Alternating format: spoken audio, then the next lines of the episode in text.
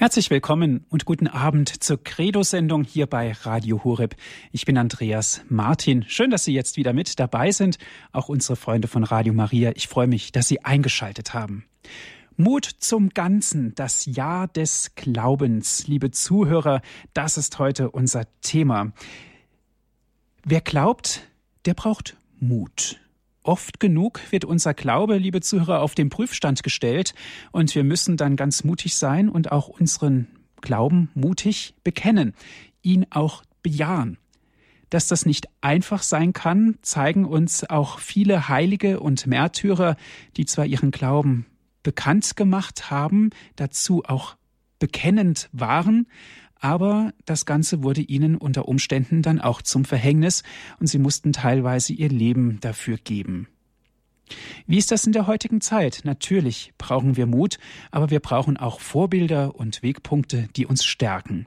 Das Ja des Glaubens ist ein Vorbild und ist auch ein Wegpunkt. Das Ja im Glauben zu finden und es auch so zu bekennen. Eines steht jedoch fest, Wer glaubt, ist nie allein. Das hat uns Papst Benedikt bei seinem Besuch in Deutschland zugesagt. Mut zum Ganzen, das Ja des Glaubens, darum geht es heute wieder in unserer Credo-Sendung hier bei Radio Horeb. Mit dieser Thematik hat sich auch Frau Dr. Helga Böse auseinandergesetzt. Sie hat hierzu einige wichtige Gedanken gesammelt und wir dürfen heute Abend in unserer Credo-Sendung davon zehren. Aus Bonn ist sie uns jetzt telefonisch zugeschaltet. Guten Abend, Frau Dr. Böse. Guten Abend, Herr Martin. Guten Abend, verehrte Zuhörerinnen und Zuhörer. Ich freue mich, dass Sie wieder eingeschaltet haben.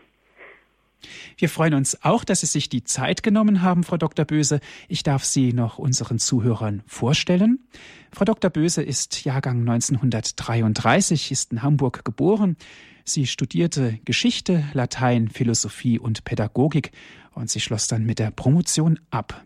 Frau Dr. Böse war im katholischen Mädchengymnasium Sacré-Cœur in Hamburg tätig. Frau Dr. Böse war Lutheranerin und 1974 trat sie in die katholische Kirche ein und sie lebt jetzt in Bonn und wie gesagt, sie ist von dort aus jetzt mit uns verbunden. Frau Dr. Böse, das Jahr des Glaubens hat begonnen. Vielleicht soll ich doch noch dazu sagen, dass ich dann danach äh, sofort begonnen habe, Religion zu unterrichten. Und dazu war es dann nötig, dass ich noch ein kleines Theologiestudium anschloss. Wunderbar. Ich denke, das ist ganz wichtig. Das ist absolut wichtig. Vor allen Dingen, das spiegelt sich auch gleich in Ihren Ausführungen wieder, für, da, für die wir sehr dankbar sind. Frau Dr. Böse, das Jahr des Glaubens hat ja begonnen und es gibt viele Stationen in denen das Jahr des Glaubens uns in einer ganz besonderen Art und Weise dargebracht wird, in dem es auch berichtet wird, in dem auch unser Glaube und beziehungsweise der Glaube der Gesamtkirche uns erfahrbar gemacht wird. Vielleicht können Sie uns einige Wegpunkte aufzeigen, Frau Dr. Böse. Ja, also da wären erst einmal ein paar äh, herausragende Ereignisse, ähm, die mehr oder weniger zufällig in dieses Jahr des Glaubens fallen, aber ich glaube ja nicht an den Zufall, sondern ich denke, das ist schon eine Art der höheren Regie. Ähm, da ist einmal die Bischofssynode, ähm, die wir gerade hinter uns haben. Äh, sie hat übrigens äh, am 28. Oktober geendet und damit genau an dem Tag, an dem vor 17 Jahrhunderten Kaiser Konstantin unter dem Christusmonogramm über seinen Gegner Maxentius gesiegt hat. Und äh, damit leitete sich für die Kirche ähm, ein völlig neues Leben ein. Ähm, die Bischofssynode hat sich dieses Mal mit dem Thema der Neuevangelisierung beschäftigt. Äh, und wir wissen ja, dass die sich an die getauften Christen richtet an die, die ihren Glauben etwas vergessen, verdrängt oder verloren haben, während Evangelisierung ähm, heißt zu den Völkern gehen, das heißt ähm, missionieren. Ähm, dass diese Bischofssynode in das Jahr des Glaubens fiel, ähm, war für mich ein starkes Zeugnis für die Einheit der Kirche, im Lehramt, Der Papst, die Bischöfe, die zentrale Thematik, die Neuausrichtung auf Christus. Aber das Lehramt ruht auf dem Glauben und dem Gebet aller. Der Papst hat äh, deutlich gemacht, auch dieses Mal wie schon so oft, dass er wirklich auf das Gebet, auf das tägliche Gebet jedes Gläubigen zählt in einer solchen Zeit. Die Erwartung übrigens an die Bischofssynode ist sehr groß gewesen. Ähm, und es gibt dann schon Stimmen, die sagen, ja, ist gar nichts Besonderes dabei herausgekommen. Ich denke, wir müssen uns mal verabschieden von dieser Geschwindigkeit, mit der wir äh, Erfolge erwarten. Ähm, so ähm, geht es in der Kirche nicht zu. Es geht um ein Nachdenken, es geht um ein Beten, um ein Neufinden und Wiederfinden. Und wir können nicht sagen, äh, diese Versammlung da vollbringt nichts und bietet mir äh, nicht die nötige Grundlage. Im Gegenteil, wir Gläubigen müssen auch unseren Hirten die Grundlage des Gebets bieten, aus der dann überhaupt der Geist äh, tatsächlich zur Wirkung kommen kann. Dann erwarten wir im nächsten Jahr den Weltjugendtag in Rio de Janeiro. Wir haben ja nun schon eine Reihe von Weltjugendtagen erlebt und haben doch gemerkt, dass es sich ja nicht nur um ein Event handelt, sondern wirklich um ein Fest des Glaubens. Ein Fest, das äh, in der Liturgie zum Ausdruck kommt, im Gebet, in der, wirklich in der Wendung nach innen und im Zeugnis vor aller Welt. Ein Zeugnis, das ähm, nicht nur durch Äußerungen abgelegt äh, wird, sondern schon durch die reine Zusammenkunft. Freude und Feiern gehören zum Leben aus dem katholischen Glauben. In Deutschland werden wir 2013 einen nationalen Eucharistischen Kongress in Köln erleben. Ähm, es wird dort Messfeiern im ordentlichen und außerordentlichen römischen Ritus geben und in der griechisch-katholischen Form. Darin kommt die Vielgestaltigkeit zum Ausdruck, die immer zu der einen katholischen Kirche gehört hat. Unser Blick war ja manchmal etwas verengt, etwas verengt auf den sehr geliebten tridentinischen und heute noch geliebten, auch von mir, tridentinischen Ritus. Aber es hat immer eine Fülle von Riten daneben gegeben. Und ich denke, das kommt in diesem Augenblick äh, sehr schön zum Ausdruck. Ähm, wir in Deutschland vor allen Dingen müssen uns wieder besinnen auf die Dimensionen der Weltkirche, auf die Tatsache, dass wir einer Weltkirche angehören und wir, wir sollen und müssen lernen, uns darüber zu freuen. Ähm, an diesen drei bedeutenden Versammlungen zeigt sich, welche Kraft die Kirche hat, Menschen zusammenzurufen. Äh, Bischöfe, die von Amts wegen zusammenkommen, aber eben doch auch freiwillig, Jugendliche, die überhaupt nicht gebunden sind, die dem Ruf des Heiligen Vaters folgen und dann die, die zu einem solchen eucharistischen Kongress reisen. Diese Zusammenkünfte lassen sich organisieren. Was sich aber nicht organisieren lässt, das ist das Leben aus und in Christus. Der lebendige Geist Gottes wirkt, wo er will und wie er will. Die Kirche kann und muss ihm in ihrer Verkündigung Raum schaffen, aber sie kann nicht über ihn verfügen. Wir können Kirche nicht organisieren. Das ist das, was ich damit sagen möchte. Ähm, das zeigt sich auch in der widersprüchlichen Wirkung des Zweiten Vatikanums, das ja trotz aller gegenteiligen Aussagen und Wünsche auch in der Tradition steht und auf ihrem Hintergrund gedeutet werden muss. Eine Arbeit, die eigentlich noch vor uns liegt.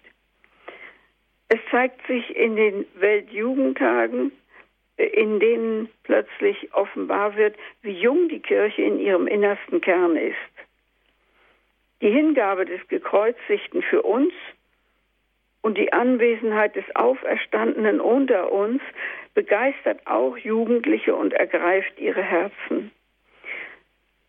Die Anbetungsnächte der Night Fever Bewegung, die nach dem Kölner Weltjugendtag in Bonn entstanden ist, verbreiten sich immer in immer mehr Städten des In- und Auslandes. Und der längst totgesagte Katechismus ist wieder auferstanden in der Form des UCAT, an dem Jugendliche sehr engagiert mitgearbeitet haben. Und er hat eine explodierende Zahl von Lesern und nicht nur von jungen Lesern gefunden. Und erinnern Sie sich an die Zahl der neuen Jugendbewegungen und der Gebetsaufbrüche, ähm, die fast unübersehbar ist. Es wird also höchste Zeit, dass wir die Freude wahrnehmen, von der die Kirche, die Weltkirche, erfüllt ist, auch wenn wir hier in unserem kleinen Land manchmal die Ohren hängen lassen. Dankeschön, Frau Dr. Böse. Sie haben von der Freude erzählt. In Coro et Foro nennt es auch die Kirche. Man feiert zusammen Heilige Messe und dann geht es raus. Das übertrage ich jetzt ganz einfach mal auf den Weltjugendtag. Eine große Feier, sich anzünden lassen, sich anstecken lassen. Frau Dr. Böse, der Weltjugendtag haben Sie genannt, ist so ein Zeichen. Aber ganz konkret, wir Deutschen, wie Sie gesagt haben, lassen oftmals die Ohren hängen. Wie können wir uns da entzünden lassen? Wie können wir dieses Feuer auf uns aufnehmen und es auch somit an unsere Lieben weitertragen? Ja, ich denke erstmal, ähm, diese Frage stellt sich an jeden Einzelnen von uns. Und ähm, meine erste Antwort wäre immer, ähm, und darauf möchte ich später nochmal deutlicher eingehen, ähm, ein Leben aus dem Gebet, ein Leben wirklich mit Gott, auch im Alltag, und das Gebet um den Heiligen Geist. Mhm. Und den Glauben, ja, nach der Maßgabe unserer Möglichkeiten, aber auch ja, ohne, ohne ähm, sektiererische Aufdringlichkeit äh, in unserer Umgebung zu vermitteln. Und zwar mehr äh, durch das, was wir tun und sind, als durch das, was wir reden. Ja. Frau Dr. Böse, und wie wichtig sind denn da auch Vorbilder für uns? Ja, ich denke, Vorbilder sind sehr wichtig. Ähm, der Heilige Vater hat ja in seinem Schreiben Porta Fidei zum Jahr des Glaubens auf, uns aufgefordert, uns zu vertiefen in die Kirchengeschichte.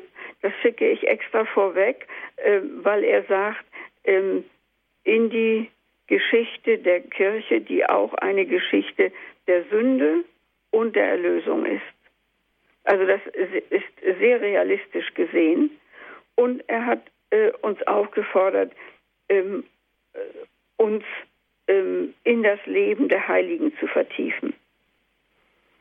Und ich halte es nicht für Zufall, dass er zwei Heilige gerade jetzt zu Kirchenlehrern erhoben hat. Einmal den spanischen Priester, es gibt nicht sehr viele Kirchenlehrer, es waren bisher über die ganzen 2000 Jahre hin 33, die diesen Titel tragen, jetzt sind es 35. Also einmal äh, hat er den spanischen Priester Johannes von Avila zum Kirchenlehrer erhoben und zum anderen ähm, uns allen sicher sehr viel vertrauter, die deutsche Benediktinerin Hildegard von Bingen. Beide haben viele Jahrhunderte vor uns gelebt und offenbar äh, sollen sie doch uns heute etwas zu sagen haben. Ich denke, man kann ähm, in ein paar Stichworten ungefähr aufzeigen, worum es sich handelt. Johannes von Avila hat am Konzil von Trient mitgewirkt und hat sich in der Folge mit der Einrichtung von Priesterseminaren beschäftigt, die es vorher übrigens nicht gab, das war neu, und vor allen Dingen um die Erneuerung des Priesterstandes und um die Katechese gekümmert. Das sind also Stichworte, ähm, über die wir heute nachdenken müssen. Nicht heute Abend, sondern wir in unserer Gegenwart. Wie sollen Priesterseminare aussehen? Wie lässt sich der Stand des Priesters erneuern, so erneuern, dass die Gläubigen neu begreifen, was ein Priester ist? Und dass die Katechese im Argen liegt, vom ja, Religionsunterricht, vom Erstkommunionunterricht an, in den meisten Fällen, bis hin zu äh, der Einführung in äh, wesentliche Sakramente des Lebens, zum Beispiel in die Ehe. Das wissen wir alle, dass da also dringend eine Erneuerung nötig wär, wäre, ähm, könnten wir sicher von Johannes von Avia lernen. Er hat gesagt, die Reform müsse bei den Bischöfen anfangen. Ich zitiere, denn wenn sie so verehren und leben würden, wie es für ihr Amt notwendig ist, dann würde alles Übrige zum besten Erfolg geführt. Und er hielt für die erste und wichtigste Pflicht des Bischofs, ich zitiere wieder, die Sorge um die Verehrung des heiligsten Sakramentes, des Leibes und Blutes Christi. Ende des Zitats. Also nicht die Organisation von der Diözese aller möglichen Ereignisse, sondern die Feier, die Sorge um die Feier der Eucharistie. Er war überzeugt, dass der Wert einer Predigt von dem persönlichen Gebetsleben eines Priesters abhänge. Und so hat er auf die Frage, was man tun müsse, um eine gute Predigt zu halten, geantwortet, man muss Gott sehr lieben. Und die Liebe Gottes zu uns stand im Mittelpunkt seiner Predigten und er hat sich auf jede dieser Predigten mehrere Stunden lang im Gebet vor dem Tabernakel vorbereitet. Damit kommen wir wieder auf zwei Punkte zurück, ähm, die wir vorhin schon angerührt haben bei der Frage, was können wir tun, um den Glauben weiterzugeben. Es ist wirklich die Teilnahme an der heiligen Messe und es ist das Gebet. Und möglichst oft das Gebet vor dem Tabernakel. Hildegard von Bingen ähm, galt seit Jahrhunderten, Jahrhunderten als Heilige und ist doch erst jetzt offiziell heilig gesprochen worden, 800 Jahre nach ihrem Tod und gleich danach zur Kirchenlehrerin erhoben. Und damit hat äh, und der Heilige Vater sie uns für uns neu sichtbar gemacht. Denn äh, wir wissen von Hildegard von Bingen im Grunde nur weniges und ähm, Randdinge. Kochrezepte, zum Beispiel ihre medizinischen Kenntnisse sind ja viel mehr, viel interessanter heutzutage als das, was ähm, ja, woraus sie wirklich gelebt hat. Und das waren ihre Visionen. Und sie hat in diesen Visionen ähm, ja die Welt als Ganze neu verstanden. Die Visionen haben ihr die Welt erklärt Sie beruhen ganz auf der Betrachtung der Heiligen Schrift. Sie sah den Menschen in einem ständigen Kampf zwischen Tugenden und Lastern auf dem Weg in die göttliche Herrlichkeit. Weil der Mensch sich selbst in das Zentrum der Welt gesetzt hatte und weil er vergessen hatte, dass er diesen Platz Gott verdankte, und dass er zur Vollendung der Schöpfung beitragen sollte im Dienst Gottes. Deshalb hat er sein Gleichgewicht verloren.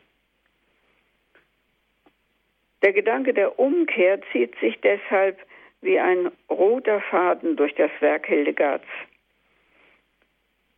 Diese Umkehr wird erreicht durch die Unterscheidung der Geister und ihr Ziel ist es, dass der Mensch begreift, dass er selbst wie die gesamte Schöpfung einzig auf Gott ausgerichtet ist.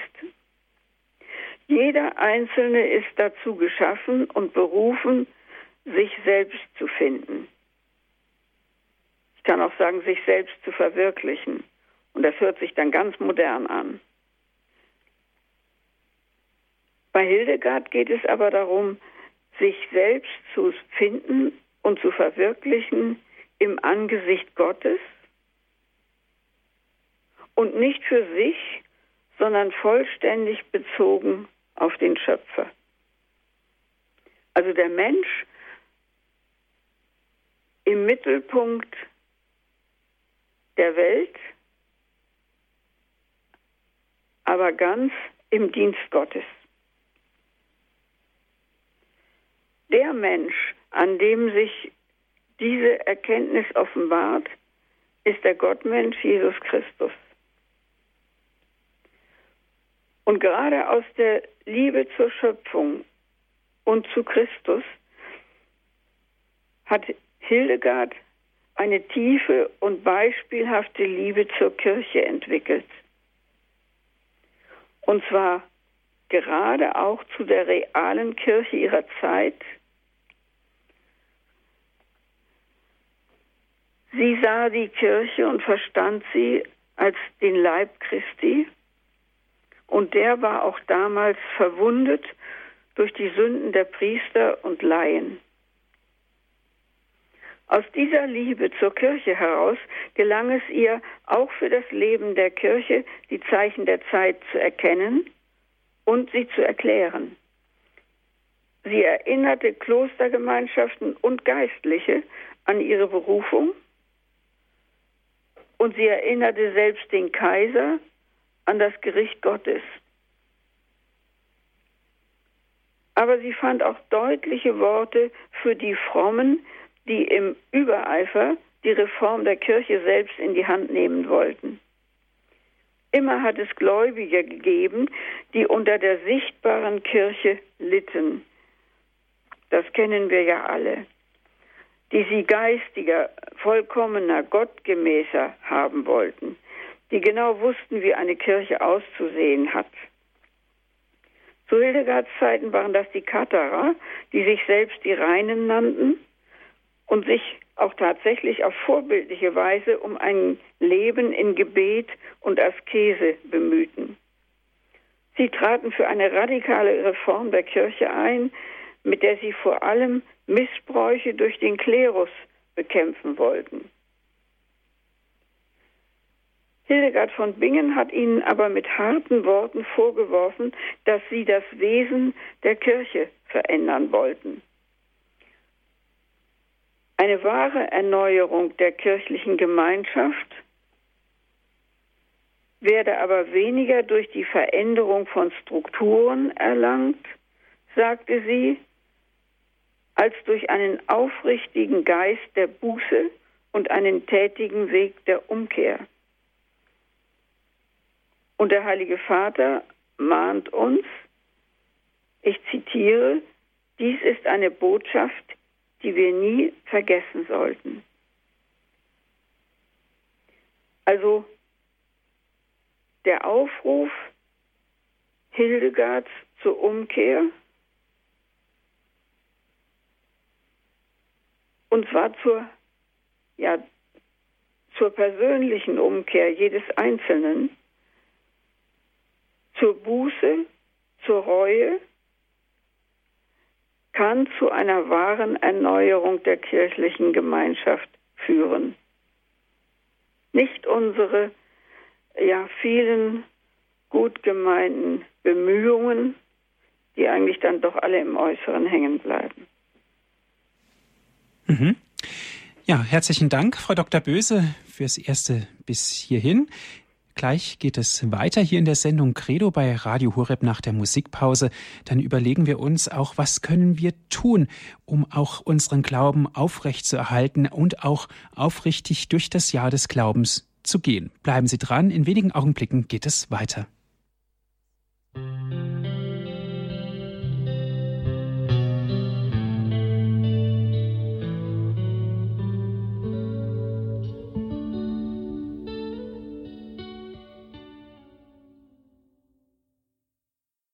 Sie hören die Sendung Credo hier bei Radio Horeb. Ich bin Andreas Martin.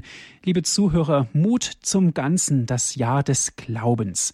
Das ist heute unser Thema. Wir sprechen über das Jahr des Glaubens mit Frau Dr. Helga Böse aus Bonn.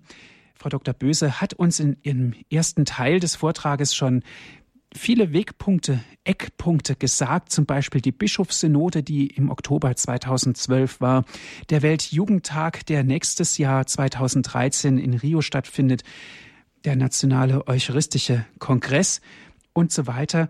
Auch viele Mutmacher, heilige Vorbilder wurden uns genannt, Kirchenlehrer, Johannes von Avila und ganz besonders die heilige Hildegard von Bingen. Frau Dr. Böse, gehen wir weiter. Was können wir tun, um mal ganz einfach die Frage zu stellen, oder was sollen wir tun, um unseren Glauben aufrichtig zu erhalten, um auch das Jahr des Glaubens ihnen in gerechter Weise zu begegnen? Ja, ich möchte nochmal ausgehen von dem ähm, apostolischen Schreiben des Papstes, das so die Möglichkeiten ähm, aufblättert und vor uns hinblättert, wie die Seiten eines Buches, ähm, Möglichkeiten in einer Fülle, die einen ja auch erschrecken könnte. So ist es aber nicht gemeint. Es ist einfach ähm, der ganze Schatz vor uns hingelegt und wir dürfen wählen. Wo glänzt uns etwas entgegen? Nach was möchten wir greifen? Es gibt so viele Zuwege, äh, zum Glauben, wie es Menschen gibt. Ich zähle noch einmal auf. Der Papst nennt äh, das Lesen der Konzilstexte, den Katechismus, die Beschäftigung mit der Kirchengeschichte, mit dem Leben der Heiligen, dann Schriftlesung und Betrachtung, Teilnahme an den Sakramenten, Gebet und Anbetung, und schließlich ein Leben nach den Geboten, besonders nach dem Liebesgebot. Wir können einfach nach dem greifen, was uns am meisten anzieht und dem Zug der Gnade folgen damit. Die Gnade wird uns zur Mitte führen, die Jesus Christus selbst ist und der wir und äh, in der wir uns selbst wiederfinden. Und in ihm öffnet sich uns dann nach und nach die ganze Landschaft des Glaubens. Mir ist ein ähm, Beispiel ähm, eingefallen, wie man auch zu diesem Ganzen des Glaubens kommen kann. Der Dichter Paul Claudel äh, hat erzählt, dass er einfach in der hintersten Kirchenbank saß und stundenlang auf das schaute, was am Altar geschah, ohne zu wissen und ohne zu begreifen, aber im Schauen auf das Wunder der Vergegenwärtigung Christi hat sich ihm, und er sagt ausdrücklich, die christliche Theologie erschlossen, ohne dass er ein Buch gelesen hätte. Das Lesen kam später. Also im Schauen, im Gebet kann man sich kann man den Zugang auch finden. Man braucht nicht un unbedingt die Gelehrsamkeit, allerdings braucht man wohl schon ein gewisses Grundwissen, ein Grundwissen, das uns ja im Credo vorgelegt ist. Darauf kommen wir gleich noch. Wir werden äh, keinen Zugang zu dem Ganzen des Glaubens finden ohne Buße und Umkehr. Das heißt schauen, betrachten, beten oder auch tun, wird uns mit der Nase darauf stoßen, dass wir versagt haben, dass wir zu wenig getan haben. Und wir werden es bereuen, weil vor uns einer steht, der uns liebt. Also keine ähm, ja, negative Selbstkasteiung, die in Depressionen fallen lässt, sondern ein Blick auf eine Person, auf Jesus Christus, auf Gott, auf eine Person, die uns liebt.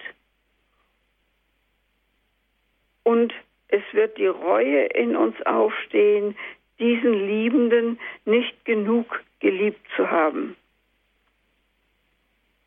Und der Wunsch, mehr, tiefer, freudiger, inniger zu lieben.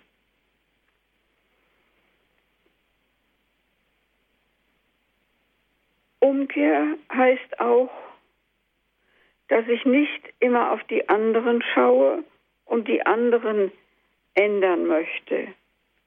Die Gemeinde, den Priester, die Kirche als Ganze, sondern ändern kann ich mich nur selbst.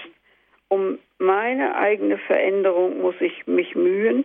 Ähm, wenn ich genau hinschaue, werde ich manchmal merken, dass mich an dem anderen genau das ärgert, was an mir nicht gut ist, nicht stimmt. Das reizt mich ganz besonders. Oder etwas, was mir besonders fehlt und was dem gegeben ist.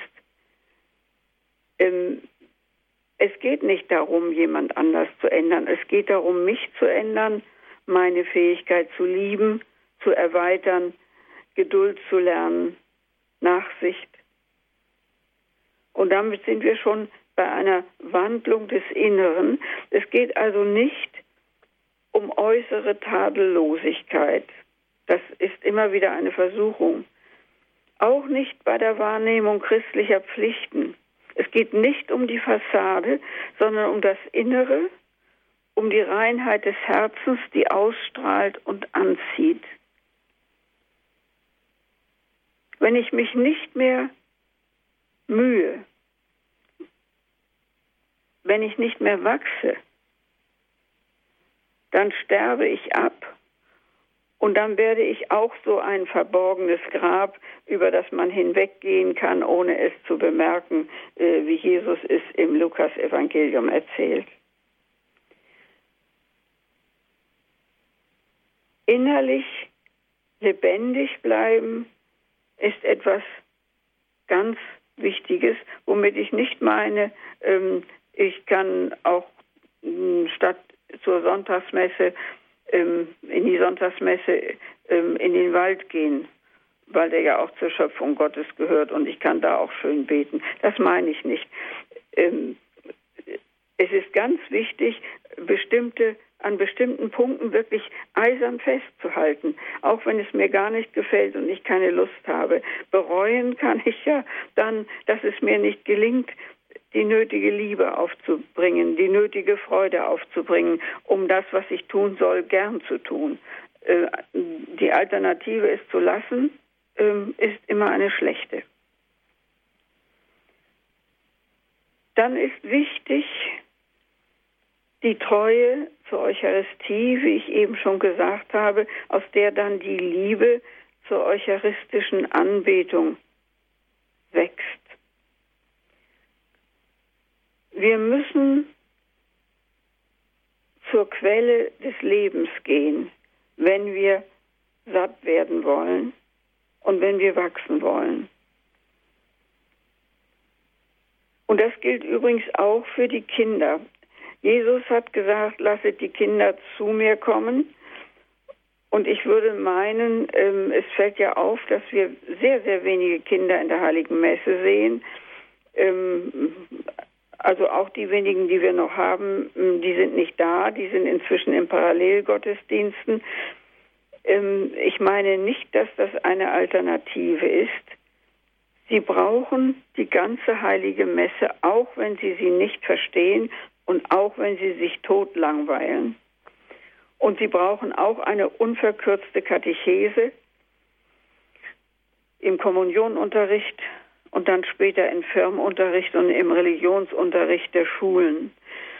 Ähm, mich hat einmal sehr beeindruckt die Erzählung äh, eines Mannes, ähm, der sagt, dass er als kleiner Junge mit seinen Eltern in der Kirche war und ähm, dann unten auf der Bank irgendwie herumspielte, ähm, dass man ihn so ein bisschen äh, mit der Hand ähm, in Ruhe hielt und dass er später begriffen hat, dass er tief beeindruckt davon war, zu merken, dass seine Eltern in diesen Augenblicken nicht ihm zugewandt waren, obwohl sie für ihn da waren, sondern dass sie sich einem anderen zugewandt hatten, einem für ihn noch unbegreiflichen.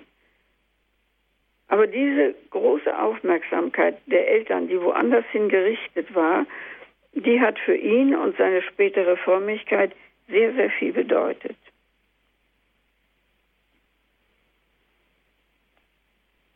Ich denke, sehr im Zentrum muss das, ja, ich sage erstmal die Kenntnis des Glaubensbekenntnisses stehen und die Vertiefung in den Text des Glaubensbekenntnisses. Die Älteren natürlich kennen es, sie kennen es auswendig, sie haben es gebetet. Ich weiß nicht, wie das mit den, ja, nicht einmal weiß ich genau, wie das mit der mittleren Generation ist, von den Jüngeren ganz zu schweigen. Ähm, wir werden ähm, nicht mehr mit dem Glaubensbekenntnis konfrontiert. Ich weiß noch, dass früher Leute äh, erzählten, dass sie damit kämpften, äh, weil sie äh, Schwierigkeiten hatten, es mitzubeten. Sie konnten dieses, diesen oder jenen Artikel nicht glauben äh, und fragten sich nun, äh, wie soll ich das beten? Soll ich das auslassen? Ähm, äh, soll ich mich daran reiben? Aber sie wurden immer wieder vor dieses Problem gestellt. Sie wurden damit indirekt aufgefordert, darüber nachzudenken und äh, Dinge zu klären. Der Papst sagt, dann, dann schlagt im Katechismus nach, guckt, was es bedeutet und setzt euch damit auseinander und überlegt, wie ihr euch dazu stellen könnt. Heute singen wir ähm, meistens anstatt des Glaubensbekenntnisses Lieder, die im Text so dürftig sind, dass äh, sicher jeder sie mitsingen kann und sie deswegen eigentlich nicht mehr sehr viel aussagen. Wir haben im Glaubensbekenntnis wirklich äh, den gesamten Glauben, die Schöpfung, die Dreifaltigkeit, die Jungfrauengeburt, Tod und Auferstehung Heiliger Geist, katholische Kirche, Gemeinschaft der Heiligen. Aber ich muss ja wissen, was das alles ist und ob ich mich wirklich dazu bekennen kann.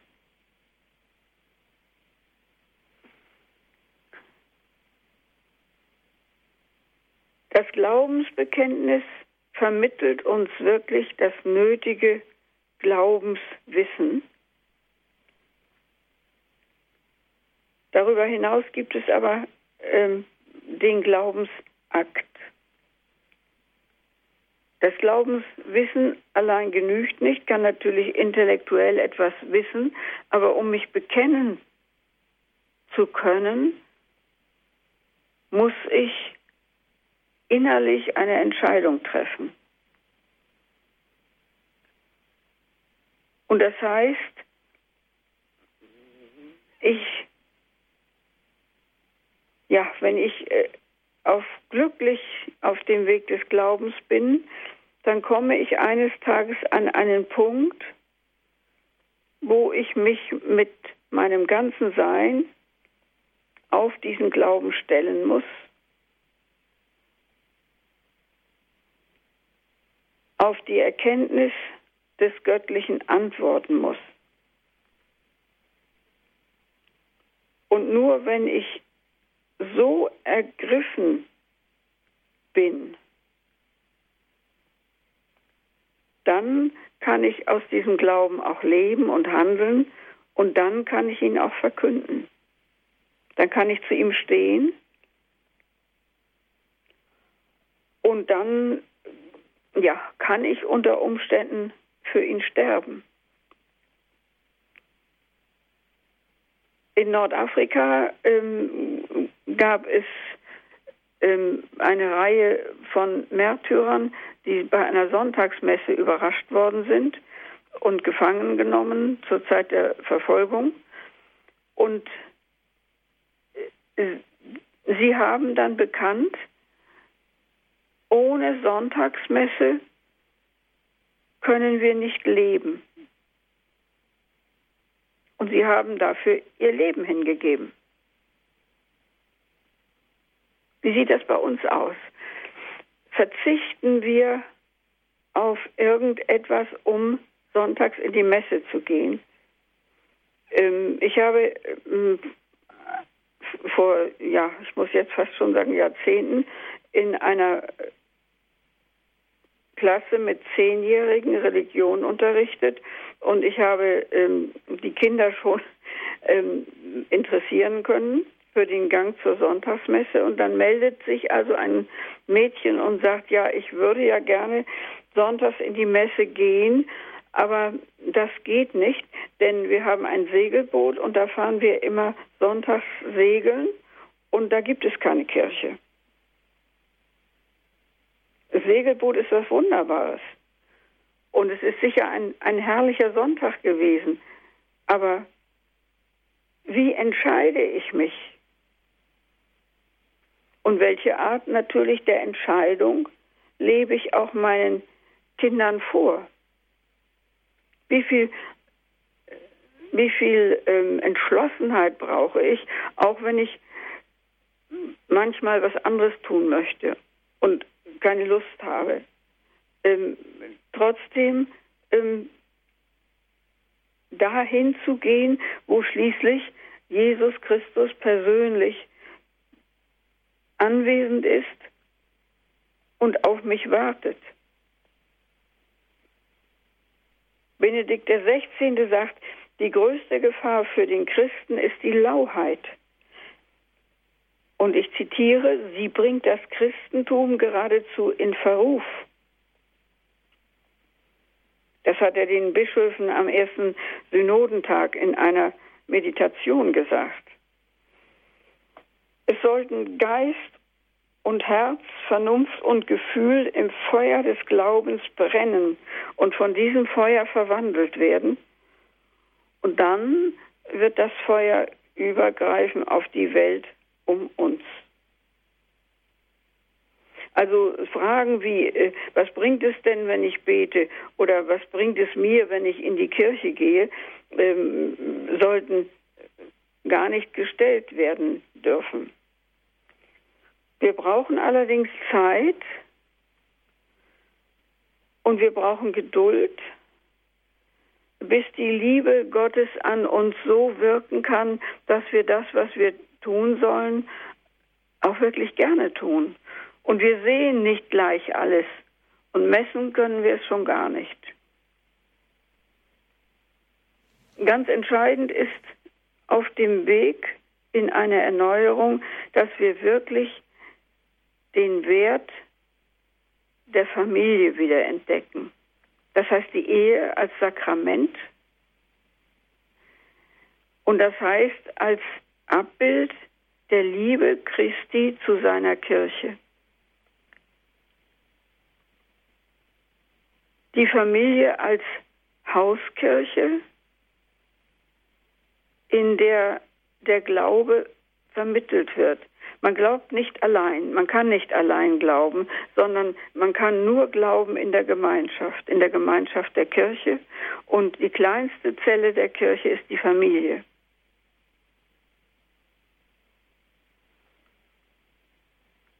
In der Familie äh, kann man versuchen oder lernen, ein Leben zu führen, das auf etwas anderes ausgerichtet ist als auf mein persönliches Interesse oder meine Lust.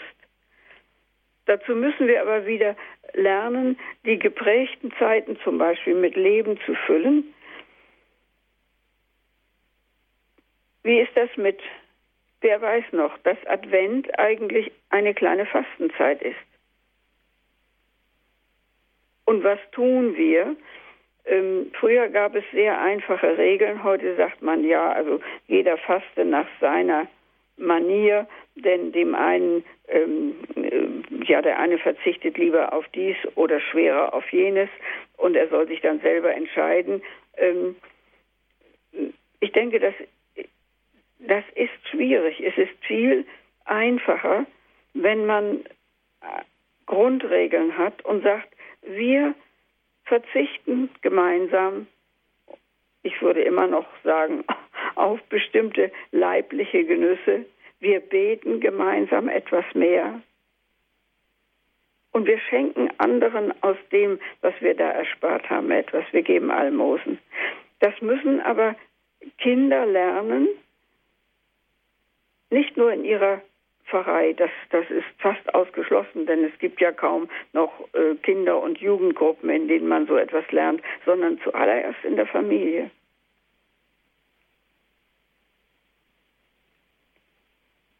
Die Freude entwickelt sich aus dem gemeinsamen Tun.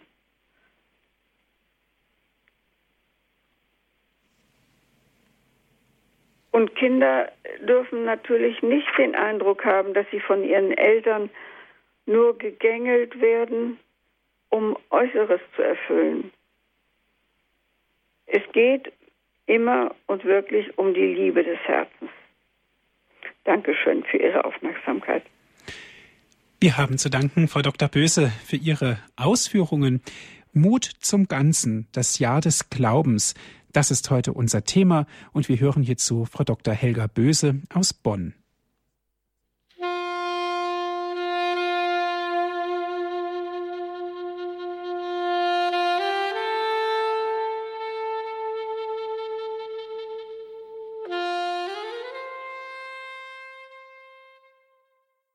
Sie hören die Sendung Credo hier bei Radio Horeb. Liebe Zuhörer, Mut zum Ganzen, das Jahr des Glaubens, das ist heute unser Thema. Viele Ausführungen hierzu hat uns Frau Dr. Helga Böse gegeben. Im letzten Teil auch ganz konkret, was können wir tun, um unseren Glauben lebendig zu erhalten, um durch das Jahr des Glaubens auch unseren Glauben zu beleben. Eine erste Hörerin, Frau Dr. Böse, darf ich begrüßen. Es ist Frau Becker. Sie ruft an aus dem Westerwald. Guten Abend. Guten Abend.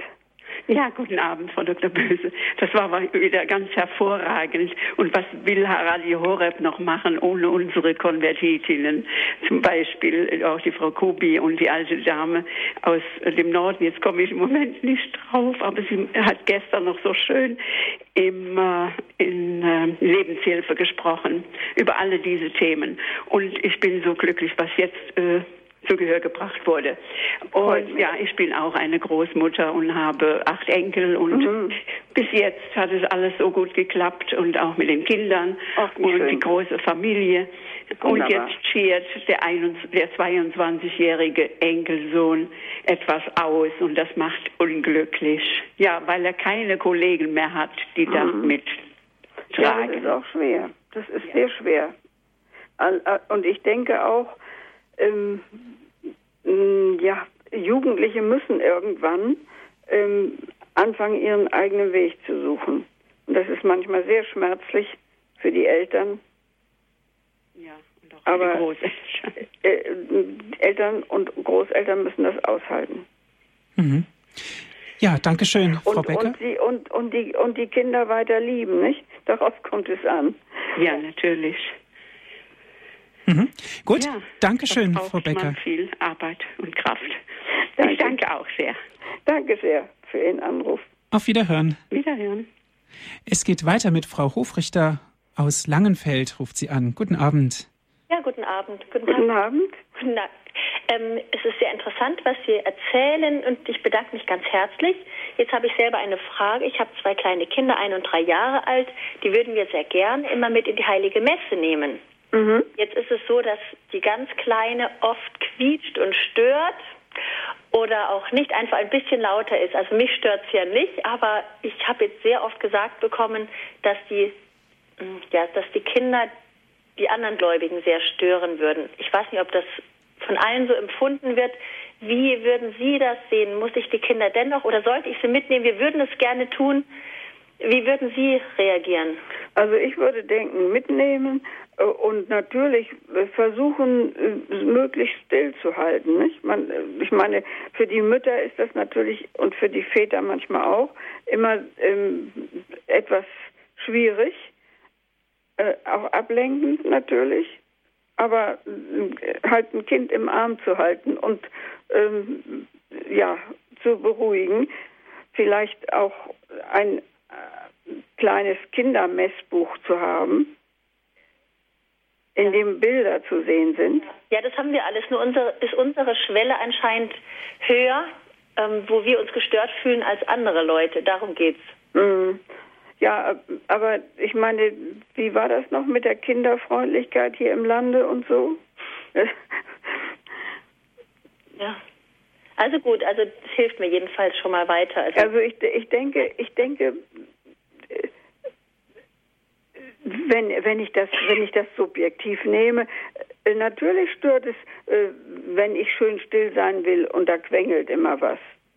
Aber das muss man doch aushalten. Das ist doch äh, es gehört dazu kann man doch nicht, Kann man doch nicht einfach äh, wegkehren. Mhm. Ja. Mhm. Im Gegenteil. Und das müssen wir, müssen wir wieder lernen. Ja, sicher. Und ich denke mal, es ist halt auch die Zukunft der Kirche. Ja, natürlich. Genau. Okay, in Ordnung. Ich bedanke mich ganz herzlich. Gerne. Gerne, Frau Hofrichter. Alles Gute. Auf Wiederhören. Ja, Frau Dr. Böse, lasst die Kinder zu mir kommen, denn ihnen ist das Himmelreich. Das hat ja. uns unser größter Lehrer gesagt. Ja. Habe ich ja auch gesagt. Ganz genau, ganz mhm. genau. Und es geht jetzt weiter mit Frau Fox. Sie ruft an aus Bad Wörishofen. Guten Abend. Ja, guten Abend. Guten Frau Abend. Dr. Böse ich glaube Herr Martin. Jawohl. Ja, ja. also zunächst ähm, Frage habe ich keine. Aber ich kann Ihnen nur von ganzem Herzen zustimmen, zu jedem Wort, was Sie gesagt haben. Dankeschön. Ich bin richtig glücklich drüber.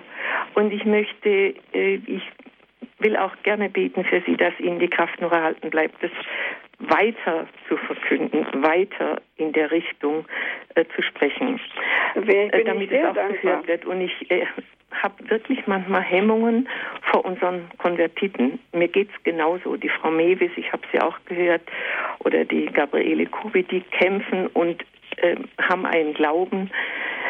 Äh, uns wurde mal gesagt, oder das heißt, ich glaube, die, ich glaube, das hat sogar die Frau Kubi gesagt, ähm, sie wurde gefragt, wie das kommt, dass sie so eintritt, so vehement und so voller ja, innerer Überzeugung, voller Freude, voller Begeisterung. Hat sie gesagt, ja, vielleicht ist es daher, dass jemand, der katholisch geboren, getauft, aufgewachsen ist, da gar nichts Besonderes drin findet. Der hat den Schatz noch gar nicht entdeckt, weil er wurde ihm einfach, ja, also ohne Verdienst in die Wiege gelegt.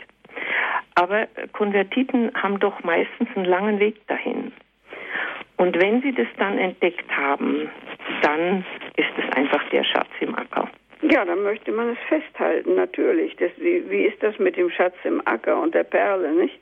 Genau. Und dann wollte ich äh, dieser Dame, die gerade angerufen hat mit den Kindern, ganz viel Mut machen. Sie soll sie bitte mitnehmen mhm. und sich nicht dran stören. Ich weiß, dass es ja Katholiken gibt, die jeden Sonntag in die Kirche gehen und sich äh, trotzdem dann sehr wenn ein Kind mal unruhig ist. Aber mhm. ich stelle fest, also ich habe die große äh, Freude und Gelegenheit, dass wir sonntags also einen tridentinischen Gottesdienst haben. Mhm. Und wir haben hier in Bad Wörishofen die Marienkinder und die bringen ihre ganz kleinen Kinder alle mit. Mhm. Zum Teil zwei und drei Kinder, eins auf dem Arm, eins hat der Vater, eins hat die Mutter.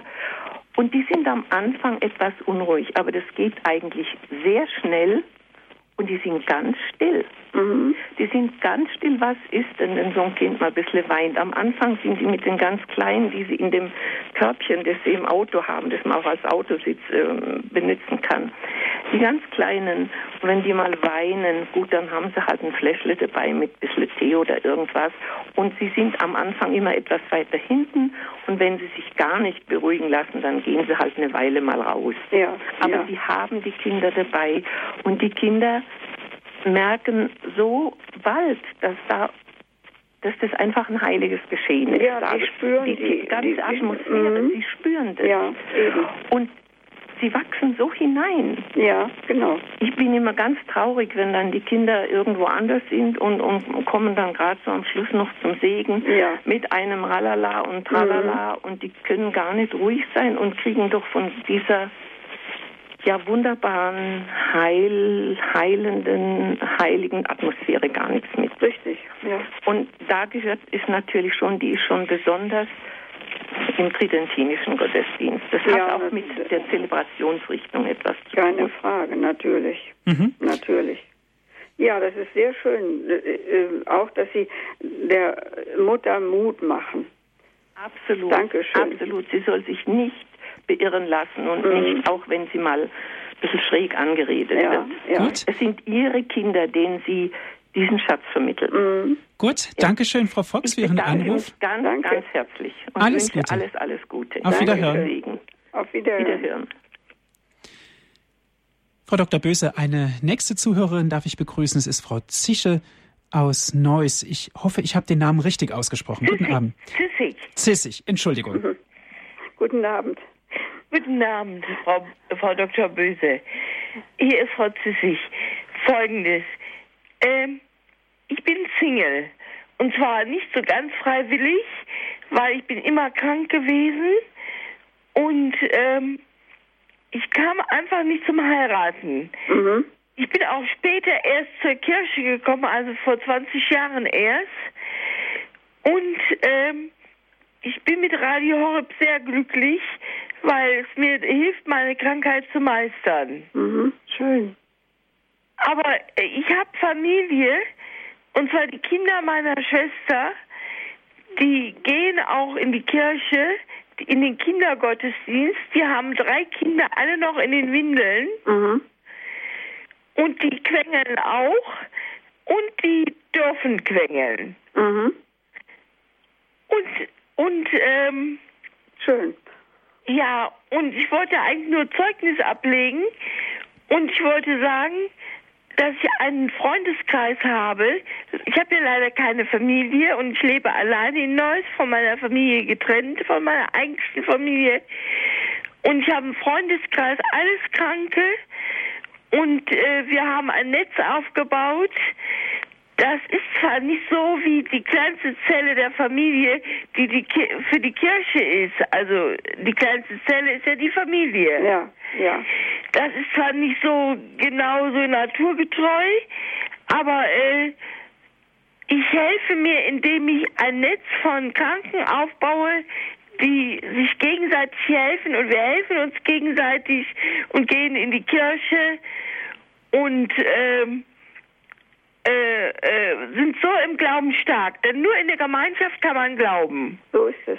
Wunderbar, so ist es. Ja. wunderbar. Ja, danke schön, Frau Zissig, für Ihren ja Anruf. Viele, viele Möglichkeiten, Gemeinschaft äh, zu bilden innerhalb der Kirche, wenn man keine Familie hat. Vielen Dank für Ihr Gespräch. Ich bedanke und, mich. Und machen Sie es gut, ja? Dankeschön, Sie auch.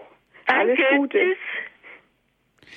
Das ist was ganz Besonderes, was Frau Zissig, Zissig gerade angesprochen hat, Frau Dr. Böse, eben, dass es um die Gemeinschaft geht. Und da ja. haben wir es natürlich auch wieder sozusagen schwarz und weiß auf, vor Augen geführt.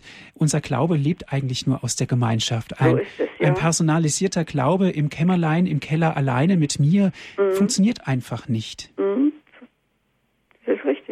Ja. Frau Dr. Böse, die Zeit ist schon weit fortgeschritten. Haben Sie sehr herzlichen Dank für heute Abend, für ja, Ihre Ausführungen.